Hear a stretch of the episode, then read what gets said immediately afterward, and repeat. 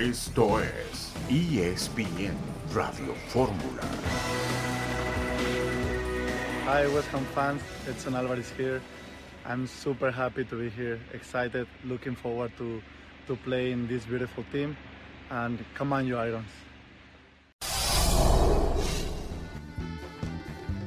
Bienvenidos a ESPN Radio Fórmula. Ese que acabamos de escuchar es Edson Álvarez hablando en inglés, mandando un mensaje para la afición de su nuevo equipo, el West Ham, en la Liga Premier.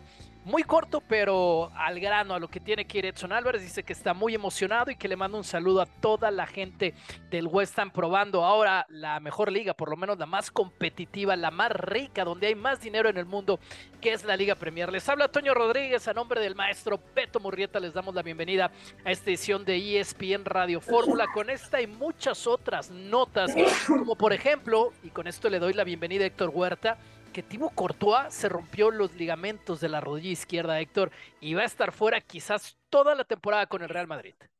Hola, ¿qué tal, Toño? Qué gusto saludarte. Sí, está, está la noticia ya confirmada. Se fracturó, digo, se, rompió los ligamentos y por lo tanto es una lesión de ocho o nueve meses que ya, ya seguramente ya no tenía gol el Madrid sin Benzema y ahora no tiene quien defienda los goles sin Courtois. Así que se quedó sin el arquero que había sido base de los últimos títulos del Madrid y se quedó también sin Benzema este torneo, así que son dos duros golpes para el equipo de Madrid y para las aspiraciones que tiene el próximo torneo. Esas dos son las notas que tenemos de, digamos, en desarrollo de, de, los momentos de las horas más recientes. También le damos la bienvenida a Dionisio Estrada. Diony, hoy se juegan los primeros partidos en los cuartos del final en el Mundial Femenil. España contra Países Bajos, eso va a pasar a las 7, tiempo de la Ciudad de México.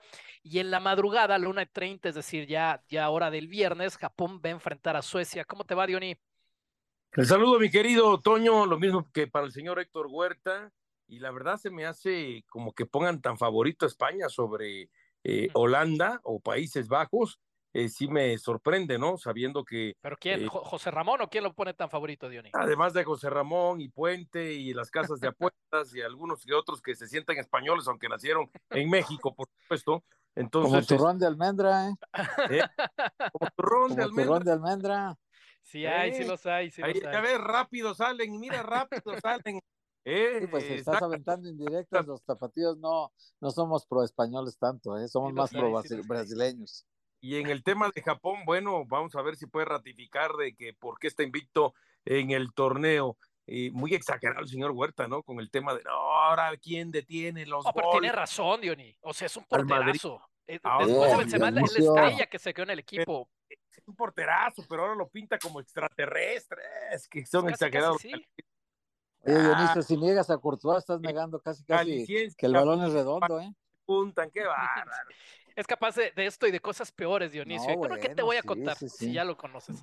No, Les voy a contar Toño, unas cosas, sí. ponlo en orden, Toño. Claro. Bueno, ahora lo vamos a intentar. Antes del corte les voy a contar unas cosas y ya después vemos si, si podemos entre los dos con Diony.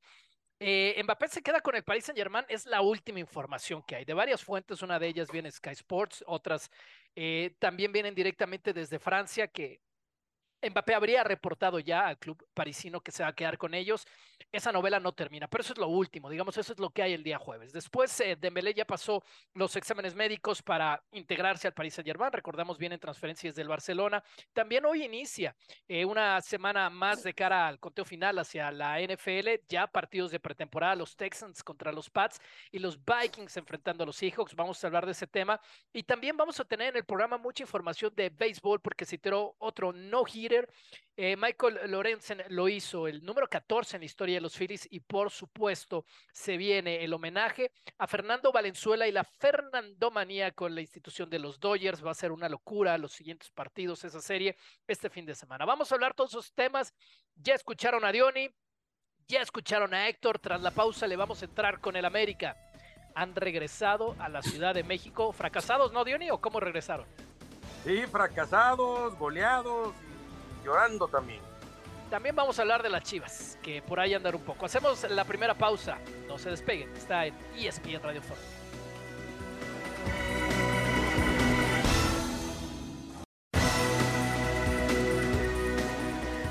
Para mí una buena competición, puede, tiene un futuro muy grande, espero que sea un pontapé inicial así, un proyecto inicial pero que, que a partir de la próxima ya se tenten encontrar formas de bien, de también dar a los mexicanos alguna, alguna chance más, ¿no? tanto en el momento que se disputa, de ser en un momento donde tenemos que estar un poco más listos o con, con más ritmo de juego, y también encontrar momentos de que podamos jugar también en México. Estamos en un proceso de ganando, ganar consistencia y la consistencia adviene de, ser muy fuerte como equipo en muchos momentos, en saber manejar la partida, en saber atacar, en saber defender. Y la verdad no, no, no estamos siendo consistentes suficiente para, para pelear por cosas grandes y no es de ahora, ya viene de, de algún tiempo eh, y esto que vamos a partir de, de mañana entrenar muy fuertes para no, no, no fallarmos en momentos capitales, para sermos más fuertes defensivamente, para bien eh, mejorarnos en todos los aspectos que en algunos momentos estamos fallando. Las palabras, además, fáciles de identificar de André Jardine por su acento claramente portugués, hasta diría brasileño. Y con eso le damos la bienvenida a Adriana Maldonado al show que ha estado en la cobertura del América. Adri, te mando un abrazo, América. De regreso entonces a la Ciudad de México y a la realidad después de que Nashville los echó de la League's Cup. ¿Cómo estás, Adriana, y cómo está el América? ¿Qué tal, Toñito? Un gusto estar con ustedes esta tarde en esta edición. La verdad, un América pues bastante golpeado de los equipos que más les costó participar en ese torneo eh, de la League Cup. Han regresado con varias ausencias por lesión, el caso de Henry Martín, ahora con Néstor Araujo, que tiene una lesión en la rodilla derecha. Hoy está siendo evaluado el defensa para conocer la gravedad de esta lesión. Lo que sí es una realidad es que también está pensando todavía en cuál va a ser su futuro, si se va a mantener o no dentro de la institución. Entonces, eh, son varios temas los que tiene que arreglar Néstor Araujo. Hoy entrenaron con normalidad en el nido de Cuapas. Espera que el día de mañana también tengan práctica y sea hasta el fin de semana cuando ya se le dé a toda la plantilla un pequeño descanso antes de lunes ya reportar de nueva cuenta y comenzar a pensar en la reanudación de la Liga MX. Primer compromiso ante el Atlas. Un equipo que Toño está golpeado, está resentido de esta participación en el torneo internacional y que André Jardine tendrá que pensar cómo levantar eh, la plantilla tomando en cuenta que también en el torneo local no tuvieron a lo mejor el arranque esperado de esta apertura 2023. Hola Adriana, qué gusto saludarte hoy Adriana y en el asunto del, del urgente defensa central que necesita el América, ¿sabes algo? Porque se llegó a decir de César Montes, pero él quiere continuar en Europa, va a ser muy complicado traerlo a él.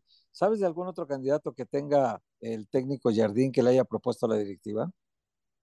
Sí, lo de César Montes ya desde hace varios días lo hemos eh, platicado en este espacio. Incluso él que sigue sin reportar con el español todavía tiene su futuro en el aire, pero en las últimas horas también tendrá que presentar una decisión. Nosotros lo que pudimos eh, confirmar es que Andrés sí ya presentó un par de opciones eh, de Sudamérica. Han volteado a ver eh, pues ese territorio de futbolistas, quieren traer a alguien fuera de México, saben que tienen una plaza liberada de jugador no formado de México y que ante esta posible baja de Néstor Araujo tienen ya esa necesidad, esa urgencia de reforzar Nombres concretos por el momento no los tenemos, pero sabemos que sí ya hay una urgencia por parte de la directiva de traer a un elemento más que refuerce esa línea central. Lo de César Montes parecía estar encaminado, parecía que sí había un interés, pero a final de cuentas los intereses del mexicano están puestos en Europa. Johnny, ¿alguna para Adriana? Sí, en el saludo, este, Adriana, por supuesto. Mucha gente se fija en el tema del defensa central, ¿no? Para fortalecer al América pero a ver, Quiñones mete goles, pero no es un centro delantero. Centro delantero Henry Martín. Hoy se van a quedar tres semanas sin Henry Martín. Y entonces, ¿en quién pensamos? Sí, ese tema también es complicado y más tomando en cuenta que Julián se vio un poco solitario, ¿no? E-, en esa zona parece ser que no se acomoda tanto yendo como punta, sino es un jugador que necesita estar acompañando para resaltar en el ataque. Lo que ahora nos comparten a nosotros es que no estarían enfocados en reforzar esa zona con los jugadores que hay por ahí, usar, eh, poner en otra posición a lo mejor a Diego Valdés, que ya reiteró que su mente hoy está en América, que su oferta espero que va a permanecer con los del nido de Cuapa por ahí tendrá que mover muy bien sus piezas André Jardiné para ver cómo se va a presentar en la reanudación eh, de la Liga Dios, y es que lo que nos dicen a nosotros es que en el ataque no estarían buscando reforzar, están satisfechos con Quiñones, van a esperar la recuperación de Henry Martín. Lo que más les preocupa, les ocupa y les surge es la saga central. Adri, ¿algo más que quieras agregar? Nada, compañeros, nada más mandarles un fuerte abrazo y reiterar que América trabaja mañana y tendrán descanso sábado y domingo para el lunes, comenzar ya la preparación para ese partido ante el Atlas. Adriana Maldonado en la cobertura, te mandamos un abrazo de vuelta. El tema es ese, Héctor, no, no hay secretos, es el defensa central para el América. Sí, hombre, se ha visto en todos los partidos, no de ahorita, ¿eh? sí tiene razón Jardín en que es un problema que viene de tiempo atrás, no tiene que usarlo como excusa para él, pues es un problema que también él llegó para resolverlo entre Cáceres, Araujo e Israel hay un problema de comunicación terrible, porque ninguno de los tres entiende. Los que medianamente se entienden un poco más son Cáceres e Israel Reyes, pero Araujo no se entiende ni con Israel ni con Cáceres. Ha sido un desastre desde que llegó Araujo a la América y yo creo que no ha defendido muy bien el prestigio que ganó en España, el prestigio que tenía en el fútbol mexicano. Yo creo que Araujo no, no, no ha entendido muy bien que una autocrítica es muy sana para él y que dada su categoría que tenía como un jugador que estaba cuatro años en el Celta de Vigo, no es cualquier cosa, y sin embargo acá en México con el América se ve a veces súper tronco y no es posible que un jugador de su calidad, que ha sido seleccionado nacional muchos, muchos años, no defienda la titularidad en el América como tiene que hacerlo alguien que es figura, ¿no? De acuerdo. Yo por lo menos estoy de acuerdo contigo. Finalmente esto nos demuestra que de los que están en este momento, ninguno es líder ninguno es líder, o por lo menos no han mostrado el perfil de ser líderes para dirigir la saga americanista.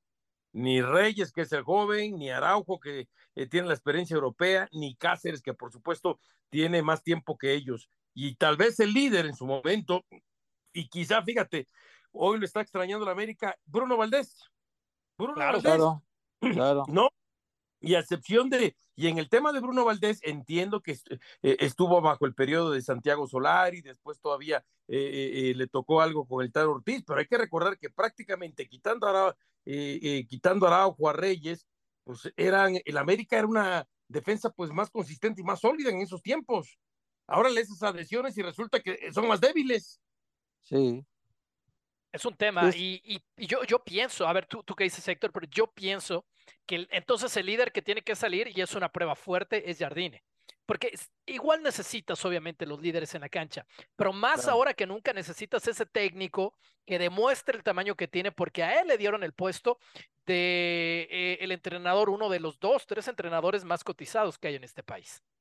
Sí, aparte él tiene que utilizar aquel eslogan que en algún momento usó eh, Osorio de que cero excusas, ¿no? No tiene, él, no, él tiene que dar soluciones, no excusas. Eh, es decir, que, que la América ya tenía este problema hace tiempo, sí, ya lo sabíamos, pues justo te trajeron para eso, ¿no?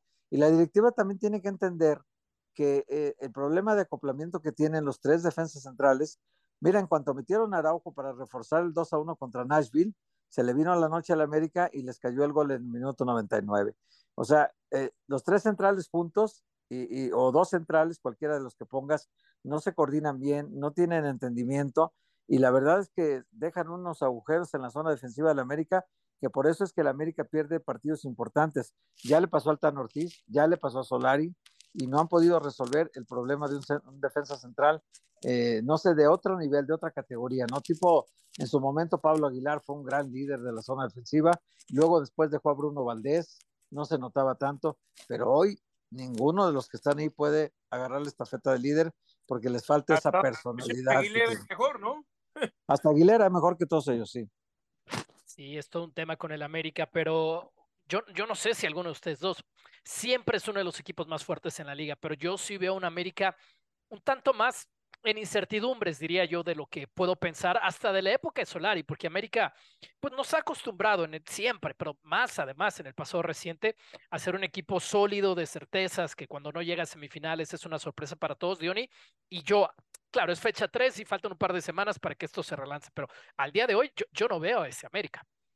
No, y sobre todo, mira, recibió dos de Juárez. Con Puebla, pues bueno, no recibió ni con el tema de, de, del San Luis, ¿no? De, en la League Cup.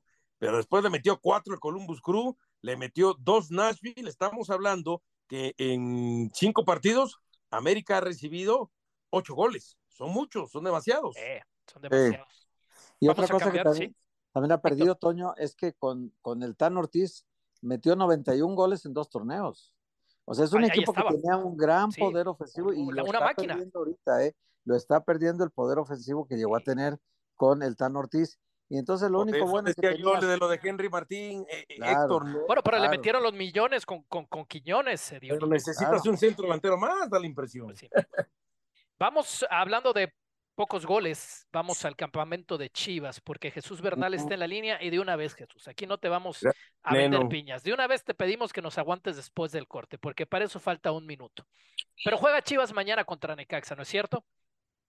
Saludos, Toño. Sí, mañana tienen el único partido de preparación programado en este, pues en este parón tras la eliminación de la League Cup, cuatro de la tarde en Verde Valle, puerta cerrada y será un duelo que aprovechará el técnico Felko Paunovic para tratar de poner a punto a Alexis Vega, Eric Gutiérrez y el Piojo Alvarado Toño.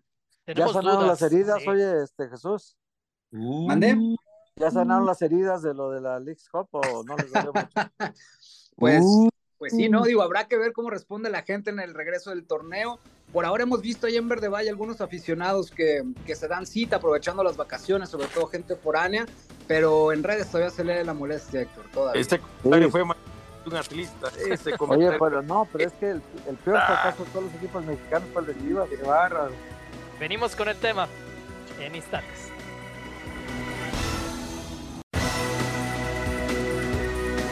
Seguimos con ustedes en esta edición de jueves de ESPN Radio Fórmula. Como dice el maestro Murrieta, aquí estamos Estrada, Huerta Rodríguez y también Bernale. ¿Quién te escucha, Héctor? Tenías una pregunta para Jesús.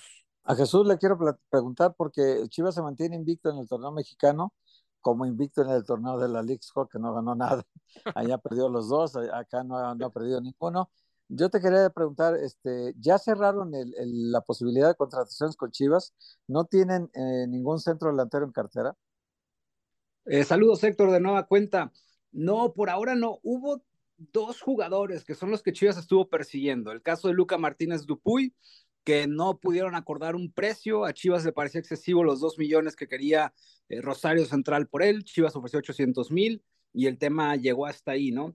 Y, y, en la situación de Alan Pulido, por quien estuvieron ahí negociando, incluso con acuerdo de palabra con el propio jugador, pero pues tal parece que nomás usó a Chivas para encarecerse, porque hoy eh, los reportes desde Kansas City indican que le van a subir el sueldo al doble y contrato multianual, entonces ganaría un sueldo eh, similar a los 4 millones de dólares, ya es algo imposible para competir eh, para el equipo de las Chivas y extendiendo el contrato pues es, es imposible. El, tema está, Héctor, pues también en la escasez, ¿no? O sea, de dónde sacar un delantero mexicano en estos momentos y que Belko Paunovic fue una de las peticiones que le hizo a la directiva, incluso de forma pública, que él quería todavía un, un, delantero más, pero por ahora las alternativas y las opciones se han agotado. La más viable que tiene Chivas, Héctor, es esperar a José Juan Macías hasta el próximo mes de octubre. Oye, pero no, no me acuerdo yo que Brandon Vázquez, que juega con la selección de Estados Unidos, pero que es mexicano también, Brandon Vázquez no quería venir a Chivas, incluso Ricardo Peláez fue el que dijo que siempre no.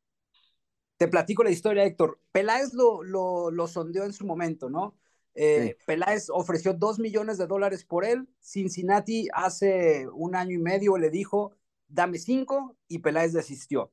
Llega Fernando Hierro el semestre pasado, le llama la atención Brandon Vázquez, van a Cincinnati y ponen siete millones de dólares por él sobre la mesa. Y Cincinnati le dijo, no te lo vendo, una, porque lo tengo contemplado para la temporada y dos, porque lo vamos a vender a Europa. Entonces, más allá de que Brandon siempre tuvo la ilusión, porque además su familia, que es mexicana, es aficionada al equipo del Guadalajara, entre que Cincinnati no quiso y la posibilidad que tiene de ir a Europa, no se pudo hacer y ya no ha habido una segunda insistencia en este mercado. Y en ese sentido, eh, Jesús, en el saludo, ¿de dónde sale entonces la versión de que hasta Ormeño podría regresar? Saludos, Dionisio. Pues no sé, porque Ormeño tiene préstamo vigente todavía con el equipo de los Bravos de Ciudad Juárez. Este, yo en lo particular no desconozco, o sea, no tengo información al respecto de que Santiago Ormeño pueda volver, eh, pero por ahora el que se ha ganado el lugar ahí es, es eh, Marín. Incluso si se fijan, la propia cuenta de Chivas a través de las redes sociales ha comenzado como que a calentar el ambiente y a generar esta expectativa del regreso de José Juan Macías, porque lo han estado poniendo en publicaciones constantemente. De hecho, la última hace dos días, donde ya aparece en el campo de fútbol por separado, pero ya con zapatos y trabajando con un preparador físico. Ahí sí, lo de Ormeño yo eh, desconozco, Dionisio. ¿Algo más, Jesús? Nada más mencionar, está confirmado el rival de Chivas la siguiente semana es Bravos de Ciudad Juárez, el partido será en la frontera, lo más probable es que sea el viernes 18 de agosto este enfrentamiento, simplemente están esperando el aval, uno de la liga y dos, por supuesto, de la tele, para ponerle fecha y hora al partido. Ese es el más importante de los avales. Un abrazo hasta allá, Jesús. Buena tarde. ¿Y quién va a meter los goles en Chivas, Dionisio? Pa Paunovic o Hierro, pues, ¿quién, quién nos va a meter? Tendrá que ser Marín, ni modo, le están cargando, pues ya. No, no, no, no, no, no pidas milagros, Dionisio. Marín no mete goles esa responsabilidad. Entonces, aquí es donde este, uno dice, bueno, y el trabajo, entendiendo de que han intentado hacer el tema de, Pulido, el tema, según esto, eh, Jesús Bernal, que a mí se me hace que hayan llegado con siete billones constantes y sonantes a ofrecer por eh, Brandon Vázquez, se me hace como que eh, no sé, no sé, tengo mi duda que hayan sido siete, a lo mejor fue poco menos. Entonces, han hecho algún intento, pero pues tendrá que salir de la cantera entonces por el momento. Y JJ Macías, te digo, a ver, si Héctor Huerta habla de milagros, hablando de milagros, no se me hace como que tampoco la solución absoluta para Chivas. Hay que ver si JJ Macías se recupera bien, porque dos operaciones de ligamento cruzado prácticamente consecutivas una de la otra, no cualquier jugador la supera, ¿eh, Dionisio. O sea, no es cosa fácil. Claro, todos tenemos la esperanza de que la medicina actual, que está en manos del mejor médico que hay en México, Rafael Ortega, pero no, no deja de ser muy peligroso para un futbolista. Dos veces eh, romperte los ligamentos y seguir en activo no es tan fácil de recuperarse. Eso, eso le pasó en rodillas diferentes a Camilo Zambeso. Fue de los que sí, después pudo contar una historia de éxito y, regresó y regresó haciendo goles, cambiando mucho equipos, pero regresó San Beso, le pasó con Querétaro. Vamos a cambiar de tema y nos vamos con Oscar Gallardo. Quedan dos representantes, hablando de Querétaro, por el otro los Rayados de Monterrey en la League's Cup, allá metidos esos dos entre seis equipos del MLS. Oscar Gallardo, te damos la bienvenida.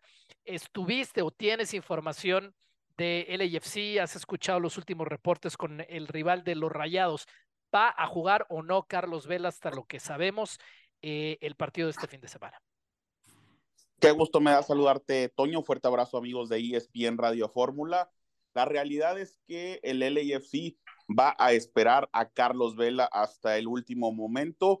Hace algunos minutos terminó la conferencia de prensa desde Los Ángeles, California. Steve Cherundolo, el director técnico de LAFC, dejó en claro cuando se le cuestionó sobre el atacante mexicano es que Carlos Vela está... Pasión, determinación y constancia es lo que te hace campeón y mantiene tu actitud de ride or die baby.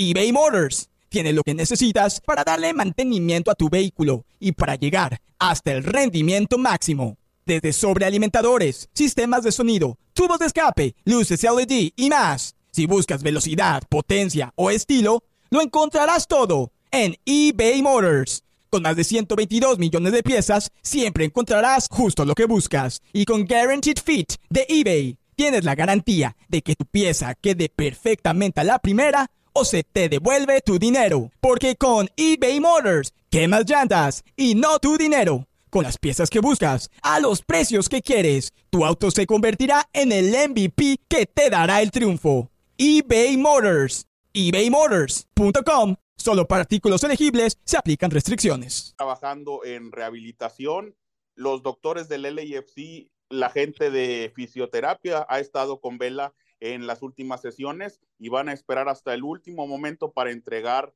el roster o la lista final de futbolistas inscritos para el encuentro ante los Rayados del Monterrey. Yo lo noté un poco serio, Toño, me parece que en este momento el panorama no es el adecuado para el regreso de Carlos Vela después de estas molestias, pero la realidad es que van a esperarlo hasta el último momento, van a tratar de llevarlo de la mano, por supuesto, en favor de la medicina. ¿Por dónde pinta el once rayados, Oscar? Yo creo que el entrenador Fernando Ortiz eh, puede presentar un once similar con el que derrotó al equipo de Tigres. Hay que recordar que ya le dio la confianza a Sergio Canales en el último encuentro. Quizá la duda, Toño, yo la tendría con eh, Rogelio Funes Mori, el Meji termina con molestias musculares este último clásico regiomontano. Ahora, pues no está Germán Berterame, no está Rodrigo Aguirre. Eh, ahí sería, no sé, utilizar a Jordi Cortizo. Habrá que esperar la última sesión que será en un par de horas en el Rose Bowl para ver cómo será el último interescuadras, pero también el Tan Ortiz le puede dar la confianza a Ali Ávila, este joven futbolista, estuvo en el torneo de Esperanzas de Tulón para que pueda eh, compartir el ataque del Monterrey junto a Sergio Canales, pero prácticamente yo veo a los mismos futbolistas con rayados para LAFC y sobre todo cuidar el tema de, de la sobrecarga, porque pues ya el Tato Noriega mencionó que el tema de los viajes no le ayuda nada a sus futbolistas. Hola, ¿cómo estás? Salud, con mucho gusto. ¿Qué pasó, Dionisio? Yo. Oye, este, una, una pregunta. En el caso del Tecatito, ¿es verdad que, que está cerca de, de, Monterrey? Y sobre todo porque el, el caso de Berterame no sabemos si, si, realmente se comprueba que se tiene que operar, va para larga la, la, recuperación. Entonces, lo del Tecatito sí es una opción real que están manejando, Oscar. ¿Cómo estás, Héctor? Qué gusto me a saludarte. Mira, por, por supuesto, Héctor, eh, amigos, que Tecatito es una opción. El mismo Tato lo dejó en claro en la zona mixta después del partido ante los Tigres.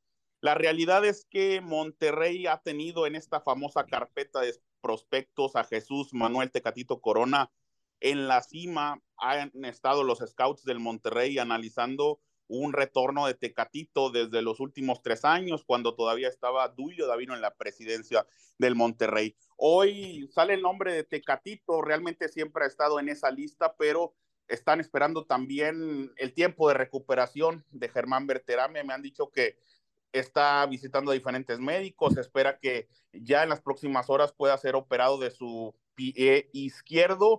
Y hoy la realidad es que Tecatito está cerca al menos en la directiva del Monterrey, porque la intención es traerlo. También hay que mencionar que José Antonio Noriega se reunió hace dos días en Houston con Matías Bunge, el representante de Tecatito. No es la primera reunión, hace tres semanas estuvieron juntos en un restaurante en Sevilla cuando Tato fue a traerse a Sergio Canales, aprovechó para platicar con Matías Bunge sobre el interés para regresar a Tecatito. No existe una propuesta formal en este momento, pero este interés ya llegó a las oficinas de Sevilla, ya llegó a la familia de Tecatito, se está analizando, al menos en el lado del Monterrey, Héctor, el tema me parece que hoy es monetario, porque después de haber traído a Canales, Monterrey está pensando bien si vale la pena o no poner los billetes por Tecatito. ¿Tenías una, Diony? Sí, rápido. Eh, ¿Qué tan eh, eh, obligado está el Tan Ortiz a ganar este título y qué tan obligado también está el Tato Noriega a entregarlo como directivo? Qué gusto me da saludarte, Dionisio. Bueno, yo creo que la presión prácticamente se elimina un poco cuando vencen al equipo de Tigres, cuando eliminan al acérrimo rival después del cambio de Víctor Manuel Bucetich y la llegada del Tan Ortiz. Pero el objetivo es tratar de ser campeón en todos los torneos en donde se participe, es la ideología. Yo he, platicado en las últimas horas con gente en la interna del Monterrey y me dicen que a pesar de que sí es evidente, están molestos por los trayectos, los viajes, más de 8.500 kilómetros en los últimos días, el ambiente es positivo. Hoy, a pesar de que están cansados también, hay sobrecarga, quieren vencer a LAFC, quieren avanzar, quieren enfrentar a Messi eh, más adelante en una posible final. Y hoy están obligados, me parece, pero en dado caso de que Monterrey quede eliminado, creo yo que la afición no va a ser tan dura porque pues ya eliminaron al equipo de los Tigres y les quedaría la revancha de la Liga MX, Diony. Te mandamos un abrazo, Oscar. Fuerte abrazo para todos, buen día. Va a llegar el corte. Yo lo de Tecatito lo quisiera ver. Él no salió nada bien de los rayados. Él y cálmate, su representante, Toño, cálmate. Él y su representante fueron en algún momento personas non gratas, parece que. Todo se olvida, Toño, todo se olvida. Eso sí. Hacemos pausa.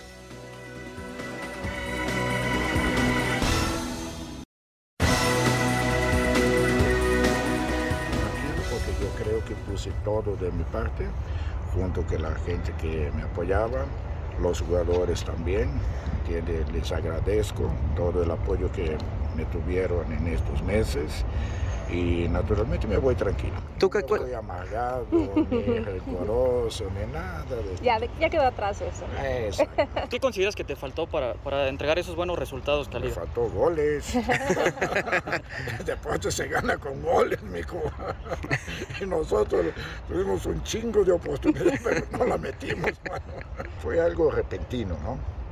Tal vez este la forma a lo mejor hubiera sido un, poco menos eh, drástica si fuera de una otra forma, ¿no? Este, los jugadores naturalmente terminan el entrenamiento, yo acababa de entrenarlos y se están bañando, se van y yo me tengo que quedar más tiempo planeando las cosas y llega, este, me dan la noticia es de Oscar, entonces muchos de ellos decían pues qué onda, ¿no? Se acaba de entrenar ahorita y ni pudimos despedirnos.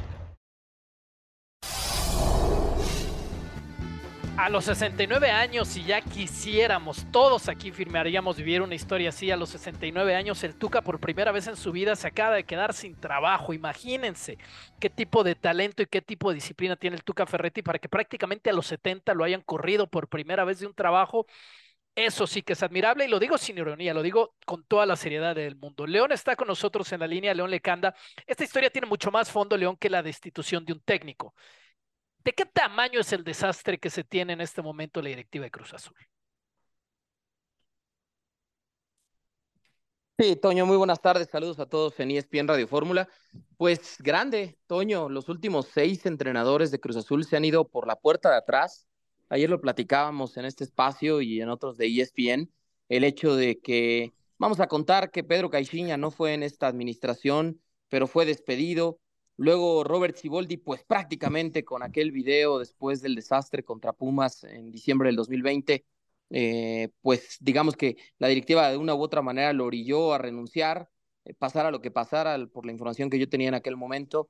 Eh, lo iban a echar después de la participación del equipo en la League's Cup, eh, en ese momento, ¿no? En la Champions, en la, en la Champions de la CONCACAF, y después los procesos, Toño, de los siguientes entrenadores, ¿no? Juan Reynoso se fue despedido un año más tarde de entregar el título, se fueron despedidos ya iniciado el torneo también eh, Diego Aguirre, Raúl El Potro Gutiérrez y Ricardo El Tuca Ferretti. Entonces, para Cruz Azul es tratar de revertir un proceso que no es de este momento, no son esos partidos finales de la etapa del Tuca Ferretti donde Cruz Azul no está funcionando, sino que el club lleva más de dos años después del título de liga en mayo del 2021, donde no encuentra el rumbo, donde no haya un funcionamiento de juego, donde no encuentra el gol, Toño, y tampoco esa identidad que en algún momento le dieron los entrenadores del pasado, porque era muy identificable el Cruz Azul de Gemes, de Caixinha, de Ciboldi o el mismo Reynoso.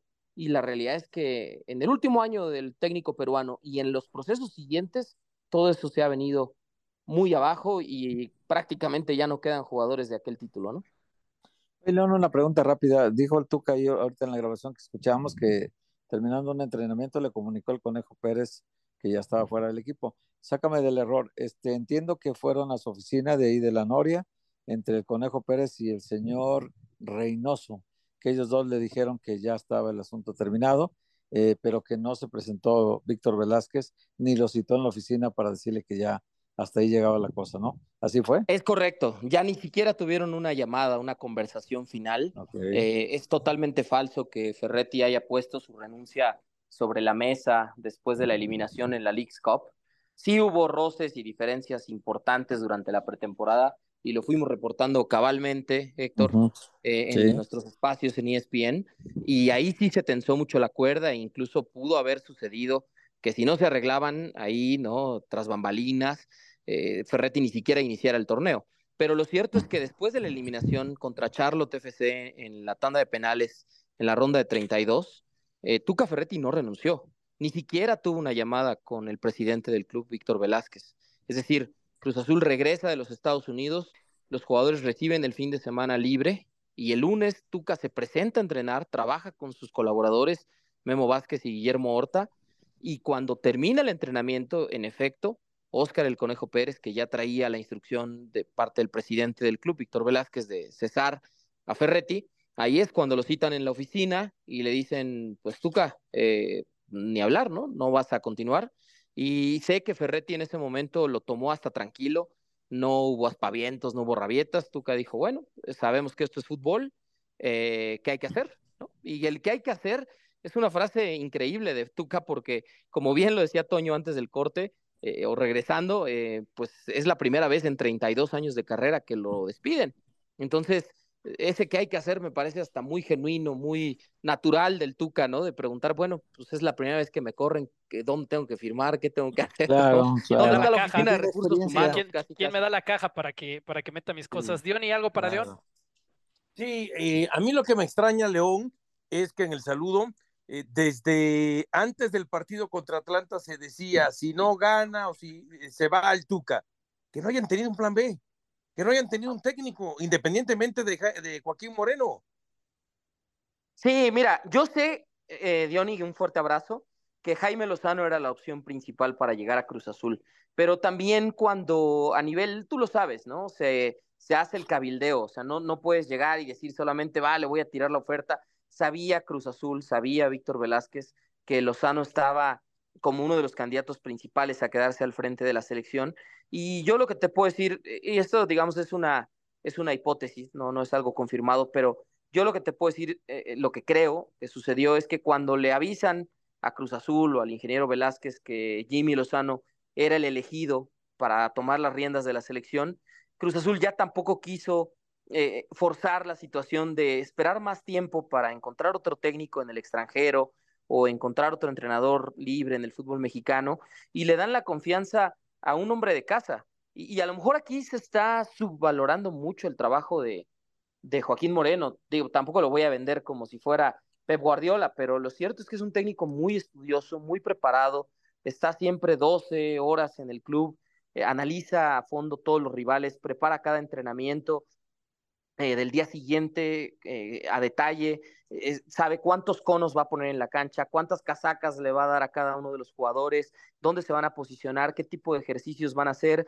se mete con la preparación física, con la recuperación de los futbolistas, con el plan nutricional de cada elemento, también con el aspecto emocional y anímico. Es un técnico muy preparado que de una u otra manera durante muchos años pues venía pidiendo a gritos esa oportunidad y siempre era o el bombero o el auxiliar técnico pero imagínate lo que ha aprendido en este proceso también como director técnico en fuerzas básicas de varias categorías e incluso en el extinto Cruz Azul Hidalgo, donde Moreno dirigió hace ya casi una década. Imagínate lo que ha aprendido de gente como Tuca Ferretti, Pedro Caixinha, Robert Ciboldi em, o el mismo Paco Gemes, ¿no? Con quien fue auxiliar técnico de todos ellos.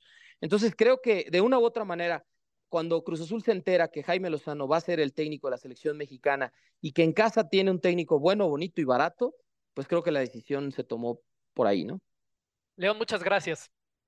Gracias a ustedes, muy buena tarde, saludos. Un abrazo y también gracias y también un abrazo para ti, Rodri, Rodri Fáez, que nos has esperado pacientemente con la información que, bueno, obviamente está acaparando todos los espacios eh, en España y en el fútbol europeo. La baja de Tibo Courtois por esta rotura de ligamentos en la rodilla izquierda. Rodri, gracias por la paciencia. Cuéntanos los detalles, por favor. ¿Qué tal, Toño? Pues bueno, la verdad que aquí estamos en Bilbao, estamos en la Ría, justo al lado de, nuevo San Mamés, donde este fin de semana no va a estar Thibaut Courtois, donde va a ser titular Lunin. Eh, todo ocurrió y empezó esta misma mañana cuando Courtois, justo después del entrenamiento, cuando además ya el resto de sus compañeros habían retirado, él se quedó con, el, con, digamos, el equipo de porteros y en un ejercicio, cuando ya debería de haber estado precisamente en el vestuario duchándose, pero él quiso quedarse con el resto de los porteros y en un ejercicio se rompió. Vio que la rodilla no le iba, que le hizo crack y entonces se confirmó esa baja como mínimo de 6-7 meses, por tanto dice casi adiós a la temporada, dependiendo un poco de la evolución. Y a partir de ahí, pues imaginaos, eh, Courtois abandonó Valdebebas eh, con un vendaje en toda la pierna, que luego él mismo se encargó de publicar a sus redes sociales y se fue deprimido muy mal de estado de ánimo, llorando. Luego sí que es cierto que recuperó el ánimo poco a poco con el transcurso de las horas, gracias al ánimo de todos los madridistas, del resto de futbolistas del Real Madrid, de otros eh, equipos que le han trasladado su cariño, pero ahora lo, importante es que se recupere cuanto antes y que el Madrid fiche a un portero, que se está eh, barajando muchas opciones ahora mismo, algunas más deportivas, otras más económicas, pero Ancelotti a quien quiere de verdad es Abono, el portero del Sevilla, por quien, por cierto, Vino a preguntar este mismo verano el Bayern de Múnich, pero dijo el Sevilla que no, que es un portero que tiene una cláusula de restricción de 50 millones de euros. Y lo último que hemos podido saber y que hemos publicado en la web de ESPN es que el Sevilla pediría como mínimo 30 millones de euros para empezar a hablar al Real Madrid. Y más si sabes que un rival como el Madrid está desesperado por un portero, que Bono suena una buena opción, Héctor. Te, te escucha Rodri también. Héctor. Bueno, bueno, parece que. ¿O tú, Diony, si le entras? A, mí, a, mí, a mí, ah. Bono me parece una gran opción, siempre me ha parecido un buen portero. No, no, no, indudablemente, pero a mí sí me extraña que teniendo la posibilidad, Rodri, este, de, del tema de De Gea, que alguna vez lo quiso el Madrid, que tuvo pienso yo, una mejor temporada con el Manchester United, esta última en relación a lo que había sido hace dos años, y que llegaría libre, ¿por qué no sondear por ahí? ¿Qué tal, Dionisio? Eh, un abrazo para ti. Eh, pues a ver, es una de las cosas que, que de sentido común, ¿no? Sabiendo que además el Real Madrid tiene que ahorrar cuanto más dinero eh, mejor para, para Mbappé, para lo que pueda pasar en esos últimos 10 días de mercado. La verdad que todos pensábamos, y de hecho en el Real Madrid era la opción preferible, porque es un, es un portero que no tiene equipo, que terminó además su singladura en el Manchester United hace un mes y que, y que no ha firmado por absolutamente nadie, teniendo interés de grandes conjuntos en Europa. Y era lo normal, sabiendo que además en 2015, cuando el famoso Fax no entró a tiempo en la liga y se quedó Keylor Navas y, y se quedó también eh, de Gea en el, Manchester United. ¿no? Eh, daba la sensación que era lo normal, pero aquí sí que es cierto que los motivos eh, deportivos de Ancelotti han priorizado sobre los motivos económicos del Real Madrid. Eso yo creo que implica que el Real Madrid tiene dinero para afrontar esa operación y que le va a dar ese regalito, por lo menos de momento, por lo que nos cuentan esta misma noche, vamos a ver si mañana hay algún cambio, a Carlo Ancelotti. Carlo Ancelotti dice que De Gea es muy buen portero, que está acostumbrado a aguantar la presión de un grande como el Manchester United pero que el que más se asemeja a las características actuales que tiene Courtois es Bonu, que por cierto coincidió cuando era cancerbero del Atlético de Madrid B con Courtois, cuando Courtois era portero del primer equipo, son amigos y hay una relación muy buena entre ambos. Así que de momento la intención es esa, contentar a Ancelotti. Oye, Rodri, la noticia que llega de, de, Francia ahora de que ya entrenó Mbappé con el equipo y que todo parece indicar que podría continuar con ellos. ¿Cómo deja al Real Madrid? Eh, ¿Seguirá el intento por traer a Mbappé definitivamente? Sí, eso va a seguir, va a seguir porque es algo que, el Real Madrid tiene claro y que a pesar de las informaciones que han venido hoy desde Francia, no cambia absolutamente nada el panorama que, venimos contando desde el mes de junio, porque al final el propio Mbappé, ya no es que hoy eh, Le Parisien haya dicho que Mbappé en la reunión de esta semana le dijo al Kelaifi que quería cumplir su contrato. Es una medida de presión más. El propio Mbappé, recordemos que en junio dijo abiertamente en un comunicado que él quería también eh, cumplir ese contrato hasta 2024. Lo dijo también en una entrevista con la Gaceta de los Sport. Y eso no es más que una medida de presión porque lo que quiere al final es cobrar cuanto más eh, porcentaje de esa prima de fidelidad con el Paris Saint Germain, mejor. Y al final el Paris Saint Germain está presionando, está filtrando, está intentando apartarlo, como hemos visto, eh, del primer equipo y de la sinergia y dinámica del primer conjunto de Luis Enrique para intentar que Mbappé se vaya cuanto antes, perdonando la máxima cantidad posible de ese pago. Pero es que el Paris Saint Germain, si se queda Mbappé, va a tener serios problemas en el futuro, a medio plazo, con el tema del fair financiero, y no podrá cometer las operaciones que están ahora mismo en curso. Ya no solo lo de Gonzalo Ramos, que es oficial, sino lo de Dembélé, Molo Cuaní, alguna que otra incorporación más, y es que es una cosa que, el Real Madrid sabe, que corre a favor del Real Madrid el tiempo, y por eso el Real Madrid está esperando y sabe que en los últimos 10 días de mercado va a agitarse bastante el árbol. Rodri, te mandamos un abrazo. Un abrazo a todos. Otro para Memo Celis. Memo, qué gusto que estés con nosotros en el show. Vamos, vamos a taponear este programa, por favor. Viene el homenaje para, para Fernando Valenzuela. Saludos, Toño. Al contrario, un, placer escucharte y un placer estar con ustedes. Sí, va a ser un fin de semana muy especial en Los Ángeles y para todos los mexicanos y latinos que hemos seguido el béisbol de grandes ligas, ¿no? Finalmente llega esa fecha en la que los Dodgers van a retirar el número 34 de Fernando Valenzuela, algo que debieron haber hecho hace mucho tiempo. Eh, ya sabíamos que, que, existe ese precedente, ¿no? De que en esa organización nunca se retira un número que no esté antes en el Salón de la Fama, pero bueno, finalmente los Dodgers han entendido que aquí el paso hay que darlo al revés hay que retirar primero en el equipo el número de Fernando para que entonces se hubiera o se podría abrir alguna posibilidad de que fuera considerado Fernando para Cooperstown. Es, es un, un, fin de semana que se viene planeando desde principios de año cuando se anunció de forma oficial que esto iba a ocurrir va a haber homenajes todos los días, va a haber promociones, pero definitivamente lo más importante, ¿no? El evento importante es que por fin veremos ese 34 ahí entre los números retirados de esta organización en el Dodger Stadium, más que merecido, por supuesto. Hola Memo, qué gusto saludarte. Oye Memo, ¿y qué tan relevante es para el béisbol mexicano que, que ya se vuelva un inmortal de los Dodgers de eh, Valenzuela, que cubrió una época brillantísima, ¿no? Ganando el Cy Young, ganando la Serie Mundial, en fin. Eh, Valenzuela está en la retina de todos los mexicanos desde hace muchísimo tiempo como la gran figura del béisbol mexicano de todos los tiempos, ¿no? Sí, Héctor, totalmente de acuerdo, ¿no? Y, por supuesto que, tiene que ser muy importante. Todavía eh, a estas alturas, ¿cuánta gente cuando uno va a Dodger Stadium trae el, jersey de, de, Fernando Valenzuela? ¿Cuánta gente que, que ni siquiera vivió esa época en vivo? Pues eh, lo admira, compra, compra el, jersey, sigue sus videos, le busca para un autógrafo, para una fotografía.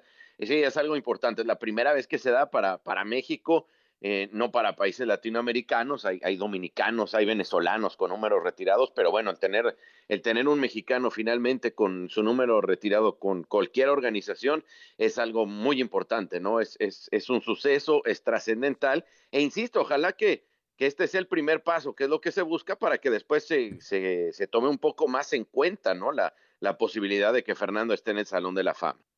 Nos queda un saludo, Diony. Sí, en el saludo, mi querido Memo. No sé si coincidas conmigo, pero el culpable de que Fernando Valenzuela no esté en el Salón de la Fama porque le acabó su brazo se llama Tom La Sorda. No, no coincido contigo. Yo creo que lo que hizo Valenzuela es suficiente, no por números, aún no lanzando tanto, no hubiera llegado a las 300 victorias, que es lo que se considera automático para el, para el Salón de la Fama, ni, ni a los 3.000 ponches. Eh, yo creo que por lo que, por lo que provocó Fernando, por el fenómeno que, que se formó con la Fernandomanía, y sobre todo por eso que existe, ¿no? De, de, la reconciliación de los Dodgers con el público mexicano que estaba muy enojado con ellos a raíz de, de lo del estadio, creo que eso es más importante también. No pudimos tener mejor cerrador en este programón de jueves que Memo Celis. Te mandamos un abrazo, Memo. referirse a Gracias, Toño. Igualmente para ustedes. no, no Diony, no Diony. Memo es hombre serio. Un abrazo, Diony, un abrazo, Héctor. Un abrazo. Acá los escuchamos, los esperamos mañana a las 3 de la tarde.